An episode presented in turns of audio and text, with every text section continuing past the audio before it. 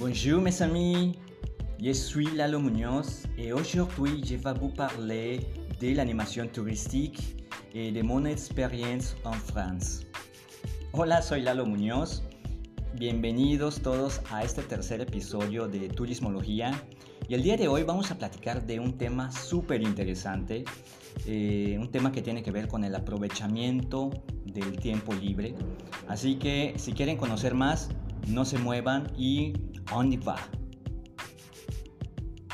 Pues bien, ya estamos aquí, amigas, amigos, en el tercer episodio de Turismología y hoy vamos a hacer un análisis interesante.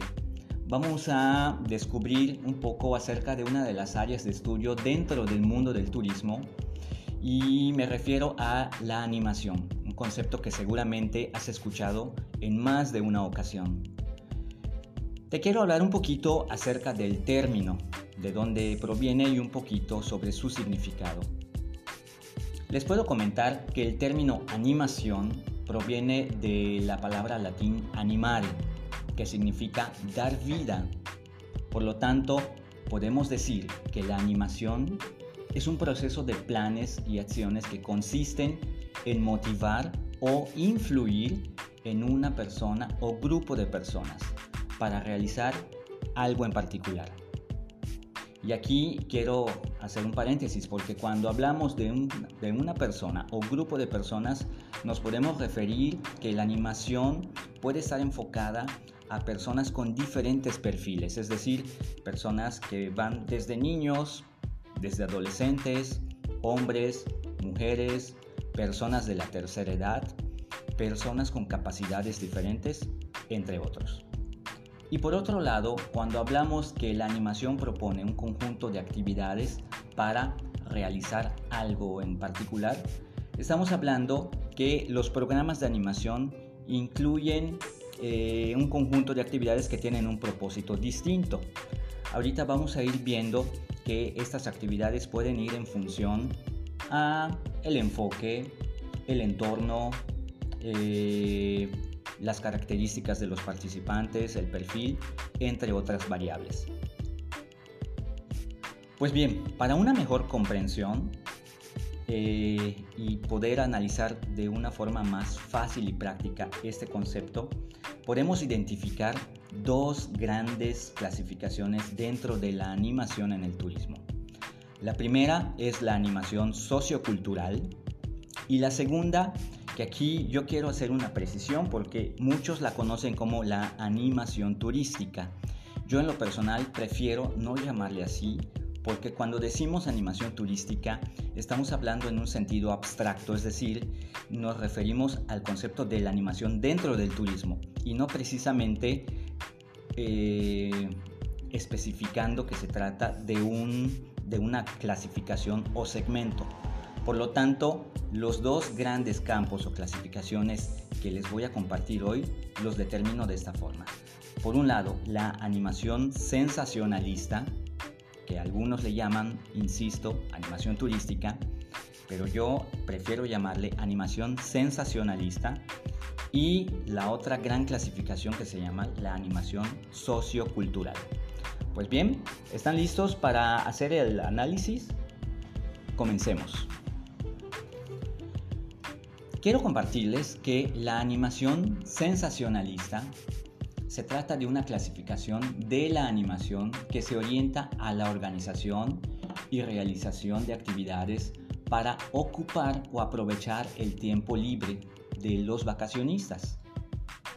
Estos programas de animación tienen como principal propósito o alcance el esparcimiento, la diversión y la recreación aunque no precisamente estas actividades tienen que estar enfocadas a la educación. Insisto, este modelo de animación sensacionalista, su principal objetivo o alcance es el esparcimiento, diversión y recreación, no precisamente la educación.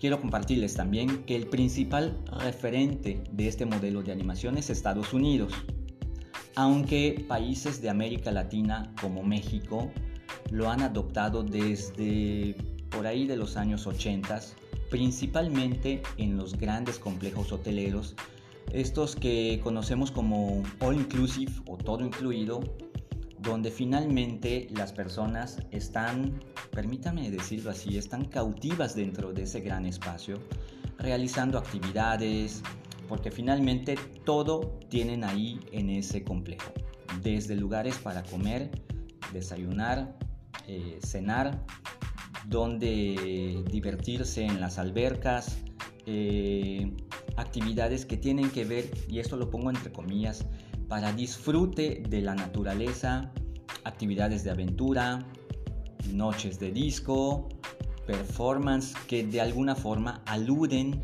a algunas actividades culturales, entre otras. Lo que quiero decir aquí con esto es que Estados Unidos se ha destacado por desarrollar actividades que tienen que ver con la animación sensacionalista, es decir, actividades que se basan en matar el tiempo libre, aprovechar el tiempo libre para que los, los vacacionistas, en este caso los viajeros que están hospedados en esos grandes centros hoteleros, puedan tener actividades durante todo el día. Inclusive, ustedes lo saben, en esos grandes hoteleros el turista estrictamente hablando no tendría por qué salir porque inclusive tienen eh, espacios o tiendas donde hacer sus compras, regalos, entre muchas otras. Por otro lado, hablando de la animación sociocultural, esta se destaca de la anterior por planificar y desarrollar actividades que ponen en valor la identidad cultural de un sitio, de un pueblo, región o país.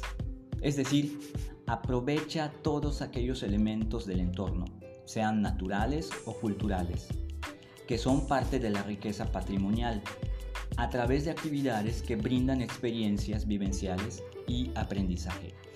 Aquí quiero hacer un énfasis porque si bien la animación sensacionalista busca el esparcimiento, la diversión y la recreación, en la animación sociocultural las actividades están orientadas a experiencias vivenciales y aprendizaje. Todo a partir de la identidad cultural de un sitio. Llámese pueblo, lugar, comunidad, región o todo un país. El mejor ejemplo de este modelo de animación es precisamente Francia, que a diferencia de otros países del norte y Suramérica, el gobierno francés ha promovido desde hace varias décadas unas políticas que tienen que ver con el turismo social, es decir, que brinda o crea todas las facilidades y las condiciones para que las familias, principalmente de clase media, media baja, aunque no podemos decir que en, que en Francia haya un índice de, eh, de pobreza alta. Por eso tipificamos a las familias en promedio de clase media. Entonces lo que hace el gobierno es generar eh, condiciones para que su gente, principalmente las familias de clase media, puedan tener oportunidad para viajar dentro de su país. ¿sí? Esto es una forma de hacer turismo social, pero no nos vamos a meter mucho en el tema del turismo social porque esto nos implicaría un podcast aparte. Lo que sí quiero dejarles en claro es que es un modelo de turismo que se dedica a conocer su país. Es un eh, turismo doméstico, como algunos estudiosos le llaman, pero finalmente lo que está haciendo Francia es eh, brindar todas las facilidades al pueblo francés para que conozcan su país.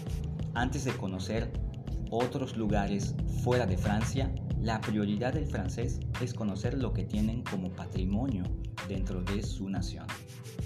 Algunas actividades que podemos identificar dentro de este modelo de animación sociocultural están las caminatas por pequeños pueblos, degustación de gastronomía, noches regionales, juegos populares, expresión artística, entre muchas otras actividades que, les repito, ponen en valor parte de la identidad cultural de ese lugar. Yo les quiero hacer una pregunta. Eh, ¿Ustedes creen que existe un proceso de planificación y de organización en la animación sensacionalista y la animación sociocultural? o solamente una de ellas lo tiene? ¿Qué opinan ustedes? Pues fíjense, la respuesta es sí, definitivamente sí. Estamos hablando que cualquiera de estos dos modelos implica un proceso de planeación, de organización y de planificación, porque finalmente todas estas actividades que se van a poner en marcha implican determinar tiempos, funciones, responsabilidades, personas que van a estar a cargo, entre otros aspectos. Para continuar, quiero, quiero compartirles una, experiencia personal. Eh, hace algunos años tuve el alto honor de formar parte del primer grupo la primera generación de, académicos, de profesores en México, que tuvimos la oportunidad de, de viajar a Francia con el propósito de estudiar, analizar, entender y poder interpretar mejor lo que es la animación sociocultural porque definitivamente, como les decía hace unos minutos, Francia se destaca por desarrollar este modelo de animación. Por lo tanto, nosotros fuimos para conocer qué es lo que hacen ahí en ese país, en los pueblos vacacionales, y cómo desarrollan sus actividades. Pues bien, de repente me encontraba en, en el aeropuerto de la Ciudad de México, tomando el vuelo de Iberia 13 horas de vuelo saliendo desde la Ciudad de México, aterrizando en el aeropuerto de Madrid, aeropuerto de Barajas. 13 horas eh, cruzando el Océano Atlántico. Cuando llegué a, Madrid, pues eh, francamente no me di cuenta en qué momento eh, amaneció y anocheció, porque yo me quité por la mañana o casi mediodía de México y llegué al día siguiente a Madrid. Por lo tanto, no me fijé en qué momento anocheció y desde ese primer día yo ya estaba experimentando el jet lag. El jet lag, para quienes no lo saben, es este proceso de adaptación de tu reloj biológico a otro uso horario distinto.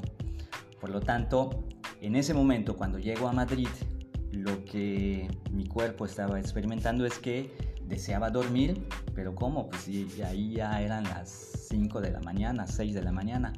Por lo tanto, no dormí toda una noche. Ya estando ahí en Madrid, eh, hicimos conexión con otro vuelo, un vuelo doméstico dentro de, de España, de Europa, y tomamos un vuelo y aterrizamos nuevamente en Marsella. Marsella es considerada la segunda ciudad más importante de Francia, después de París, por supuesto, en términos de eh, población y en términos de desarrollo económico. Y pues ya estábamos en Marsella, eh, fueron por nosotros, la verdad es que esta misión de, de académicos estuvo muy bien planificada, en todo momento eh, hubieron personas de Francia asistiéndonos, acompañándonos en, todo el proceso de, exploración de los centros vacacionales. Y pues eh, estuvimos recorriendo durante 15 días, ah, sí, 15 días prácticamente, diferentes regiones de, Francia, principalmente los Alpes, eh, la región de Provence, Costa Azul, eh, cuando hablamos de, los Alpes hablamos de la parte de una parte de las montañas. Eh, el clima es característico por la nieve. estuvimos en algunos pequeños principados como Andorra. Eh, por la parte de, de la costa azul estuvimos bordeando el Mediterráneo, algunos pequeños pueblos como Aitz, Niza, entre algunos otros. Y bueno, lo que me llamó la atención es que en Mónaco, porque también pudimos llegar hasta, hasta este pequeño principado o país independiente dentro de Francia, eh, algo que me sorprendió y que seguramente les va a sorprender a ustedes es que un montón de productos eran, ¿qué creen ustedes? Eran chinos. Así que nadie se escapa de los productos chinos. Y eso fue una, fue una pequeña decepción porque pues, yo pensaba, em, eh, pensaba encontrar eh, productos fabricados en, en, Europa. Pero me di cuenta que el producto chino pues ha invadido todos los mercados. Bueno, ahora sí les quiero platicar un poco de lo que hice en esos 15 días. La verdad es que yo quedé fascinado porque durante esos días eh, estuvimos moviéndonos y pernoctando en diferentes pueblos vacacionales.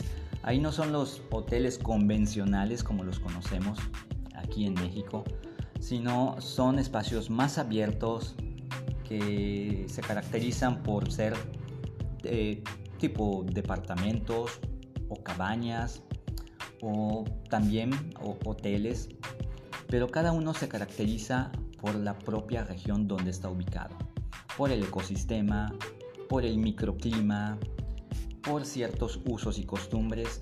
Y ahí es donde entra la parte increíble de, esta exploración porque de repente mm, eh, en una de esas noches de animación me dice la persona que está a cargo del programa, Eduardo, sabes que yo quiero que tú te integres a, un grupo de, personas, de hombres y mujeres adultos, que eh, van a tener una noche regional.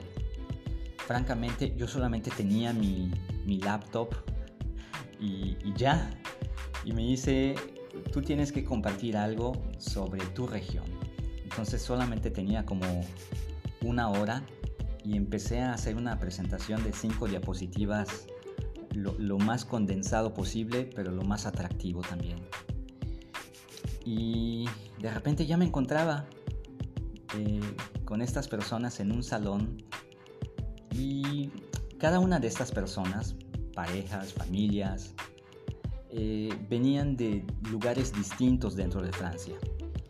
Les pongo un ejemplo, supongan ustedes que había alguien de Guanajuato, otros de, de Guadalajara, otros de Mérida, eh, otros de Campeche, de la Ciudad de México. Bueno, pues así estaban estas personas. Eran de diferentes lugares o regiones de Francia. Y era algo muy, muy bonito porque cada uno, a pesar de que son franceses, se caracterizaban por su forma de hablar.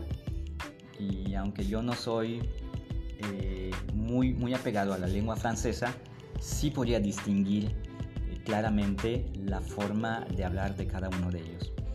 Pero bueno, aquí lo interesante de esta noche regional que, me tocó vivir eh, aquella ocasión es que las personas de repente eh, estaban compartiendo con los demás. Vamos a suponer que una persona pedía el turno y se paraba y empezaba a hablar de algo que trajo consigo. Eh, les pongo el ejemplo de una señora que llevó una mermelada de vino que ella y su familia elaboran en la casa su casa. Pues llevó una serie de mermeladas de vino y llevó pan artesanal y empezó a hablar sobre este producto, el proceso de elaboración que tiene y finalmente una degustación.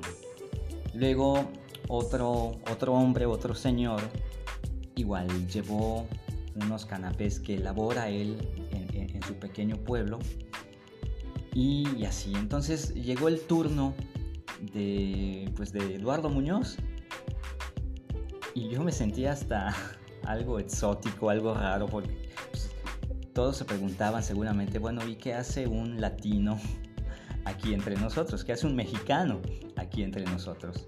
Pero la verdad es que gente muy amable, muy gentil, y yo me sentí cobijado con la forma de ser de todas estas personas y rápidamente agarré confianza. Y ya, ya me encontraba eh, hablando en francés con ellos, compartiéndoles que eh, nuestra ubicación geográfica era muy distante al lugar donde nos encontrábamos en ese momento y les puse un mapa donde está el continente americano, nos divide el Océano Atlántico y Europa.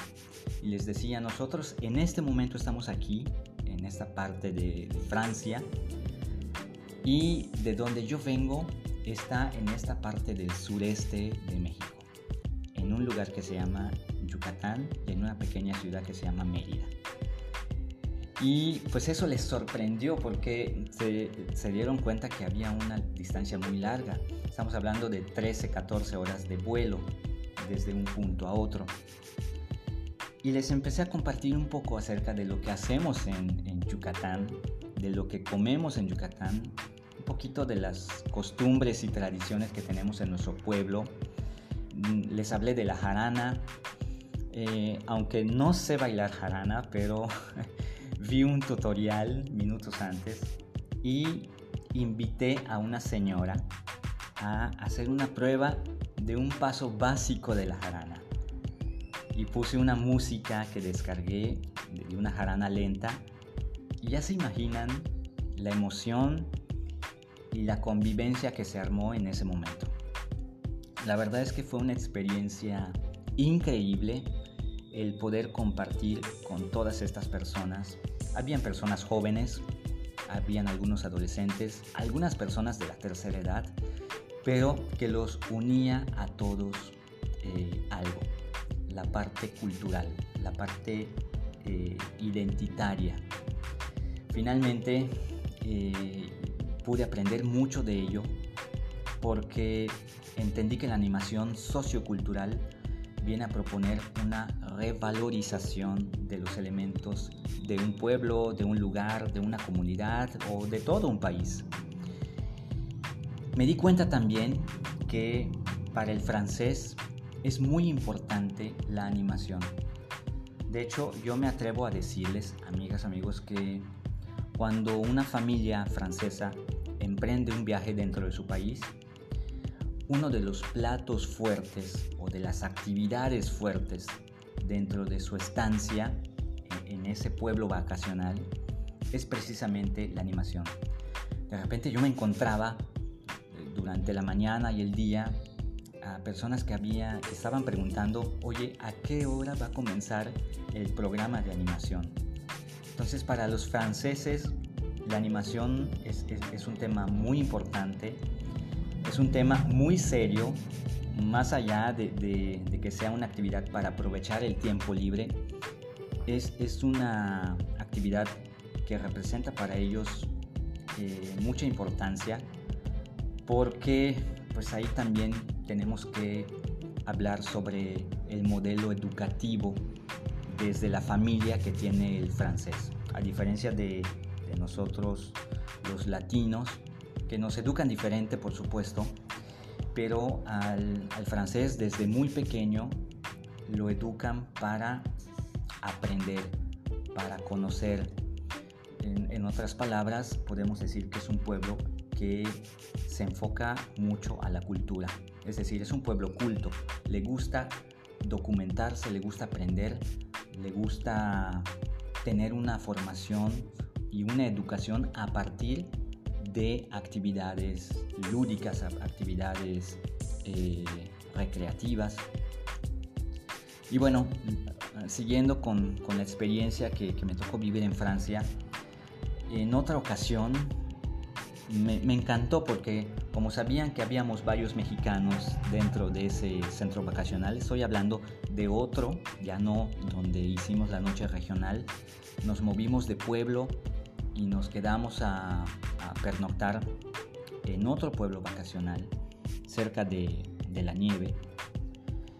Y ahí las personas a cargo de los programas de animación eh, implementaron una noche mexicana. Entonces imagínense, nos sentíamos en nuestro ambiente como peces en el agua. Y ahí, eh, junto con los otros animadores franceses, empezamos a hacer eh, y elaborar pequeños adornos que tenían que ver con México. Desde sombreros, desde papel picado, pasacalles, algunos elementos que ahí tenían que hacían referencia como a pequeños establos, en fin, elementos escenográficos que ahí tenían a mano y que nosotros fuimos elaborando también con los recursos que ahí teníamos. Ni piensen que, que nos fuimos a comprar todos los elementos a alguna tienda especializada, no. Lo que teníamos a mano lo transformábamos en un elemento decorativo. Y al final, eh, en, esa noche, disfrutamos de, bailes, de música, del mariachi. Por supuesto, no, no fue un mariachi a, Francia, pero sí vimos videos, escuchamos música, bailamos al estilo de los mariachis. Eh, en fin, fue una experiencia donde eh, gente de diferentes eh, orígenes culturales, no solamente franceses, estaban compartiendo este, este programa. Y es algo increíble porque yo veía a los niños disfrutar tanto.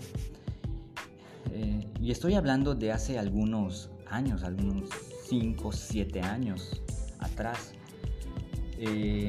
por supuesto, el, el detonante que hoy por hoy tienen las redes sociales o los teléfonos móviles no era tanto eh, como ahora, pero más allá de estar con una tablet o un teléfono celular los niños estaban disfrutando al máximo estas actividades dentro del programa de animación.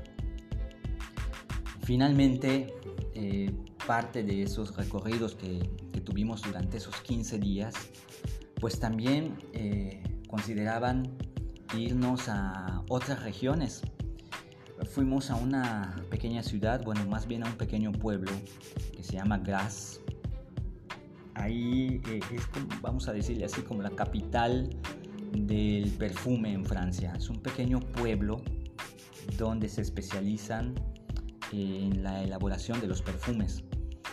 Ahí hay mucho perfumista, mucho florista, capaces de, distinguir entre un aroma y otro y nos explicaban todo el proceso de eh, elaboración que tiene un perfume y cómo cuando una marca en particular, mmm, imagínense cualquier marca de perfume, Carolina Herrera, Gucci, Cartier, entre muchas otras, van a estos pueblos y hay muchas casas perfumistas que elaboran perfumes y les encargan a ellas hacer diferentes pruebas. La casa perfumista se dedica a hacer dos, tres propuestas para esta firma y les, les presentan tres opciones. El responsable de la firma va a, esta casa que elabora los perfumes y empieza a identificar cuál es el aroma que más se apega al concepto que están buscando. A lo mejor es un aroma enfocado para hombre o para mujer con cierta característica.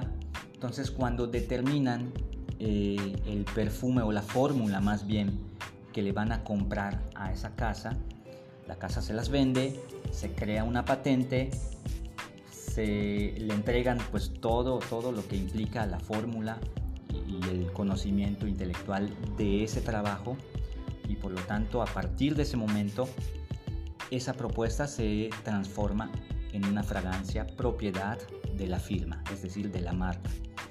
Y ya por decirles el ejemplo de un Carolina Herrera, le puede poner eh, Carolina Herrera Millionaire eh, para dama o para caballero, ya lo lanza al mercado y establece un precio la casa perfumista ya se deslinda, ya no tiene, ya, ya no es dueña de esa fragancia, puesto que se la vendió a la firma. Y bueno, pudimos descubrir mucho de este mundo del perfume en Francia. Eh, en Marsella también descubrimos muchísimo porque ahí siendo la ciudad más importante de, Francia, pudimos encontrar muchos lugares donde todavía se practican juegos populares. Uno de ellos es el petanque. El petanque es una especie de, de juego de canicas, pero no estamos hablando de las canicas pequeñas como las conocemos aquí en diferentes regiones de México, o al menos en Yucatán así las conocemos. Ahí el petanque eh, son una especie de canicas pero grandes, como de 5 a 7 centímetros de, circunferencia. Eh, son, son unas bolitas de acero muy pesadas y que tienen unas reglas muy particulares. El caso es que es muy común encontrar en Marsella, en los diferentes barrios de Marsella, que la gente esté jugando petang. Por decirlo así, como si estuvieran jugando fútbol o canicas eh, por la calle. Y esto es maravilloso porque nos habla de, de, una muestra multicultural, porque no solamente los franceses juegan petang, sino personas que vienen de diferentes países que colindan con esta parte de Francia. Estamos hablando de gente de Turquía, gente italiana, por supuesto, gente que viene de España, eh, entre algunas otras nacionalidades. Y bueno, eh, al finalizar todo este, toda esta misión de 15 días, el último día lo hicimos en una ciudad con aire parisino, que aunque es una pequeña ciudad, pero tiene un alto sentido del glamour. La verdad es que a mí me sorprendió. Eh, se llama Aitz.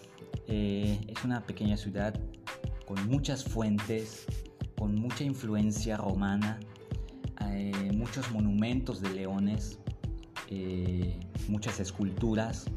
Podríamos decir que es casi casi como, como una Florencia, porque hay muchas esculturas por las calles, por las avenidas. Y el solo caminar por alguna de esas calles, estás aprendiendo un montón sobre la historia, sobre la identidad cultural de ese pueblo, de su gente. Eh, francamente ahí me la pasé comiendo pizza.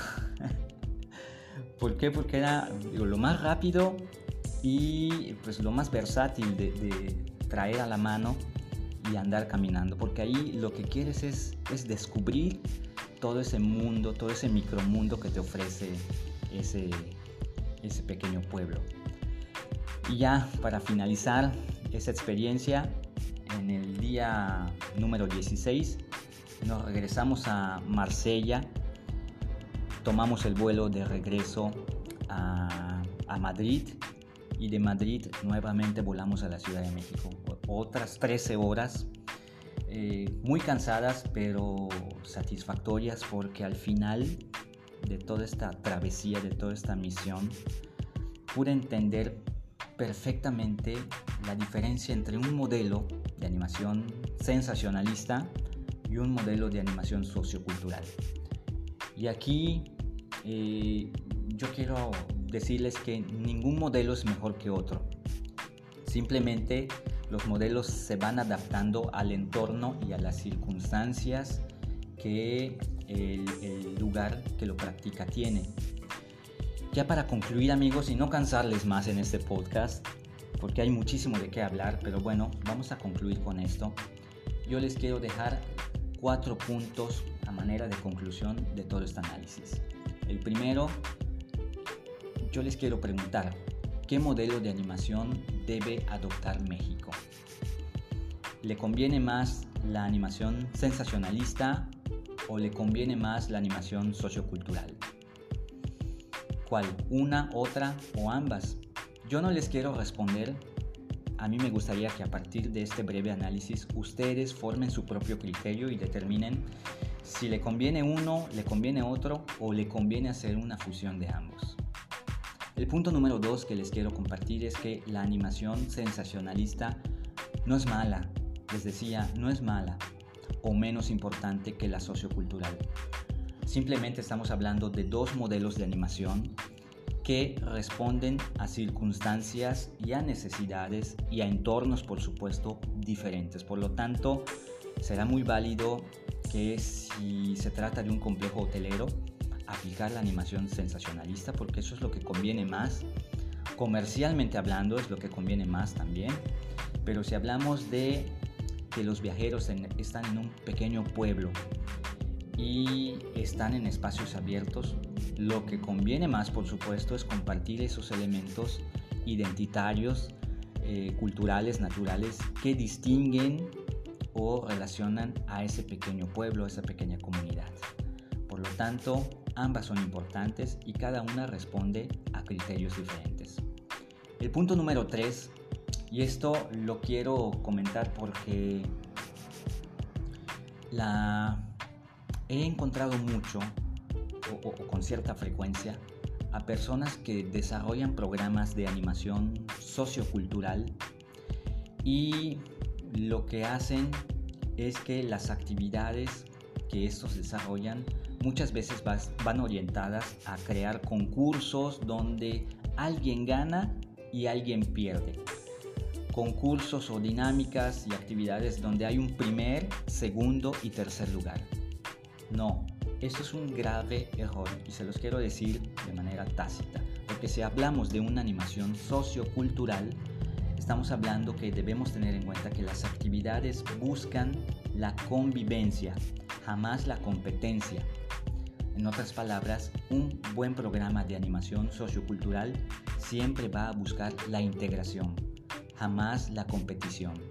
Aquí no importa tanto si tú perdiste o tú ganaste. Aquí dentro de la animación sociocultural, y eso es lo que tiene que tener en cuenta el animador, que debe tener muy en cuenta que las personas se sientan integradas, que se sientan eh, bienvenidas, que se sientan eh, pues eh, cómodas, felices, porque si tú como animador sociocultural empiezas a crear actividades donde hay un ganador de un primer lugar, de un segundo lugar y alguien que perdió o que obtuvo un premio o un lugar de consolación, eso es un grave error. Siempre debemos buscar en las actividades la convivencia y jamás la competencia. Y por último, decirles que la animación sensacionalista busca el esparcimiento, la diversión y la recreación, mientras que la animación sociocultural privilegia el aprendizaje y valoración de la identidad cultural de un lugar. Entonces amigos, eh, hasta aquí llegamos en el análisis, ya se nos fueron más de 30 minutos en esta charla. Eh, hay mucho que, que decir sobre este gran tema, pero bueno, yo espero que este breve análisis les haya sido de utilidad y manténganse al tanto porque vamos a seguir compartiendo algunos temas interesantes que tienen que ver con este gran mundo del turismo. Yo soy Lalo Muñoz y nos vemos hasta la próxima. Au revoir.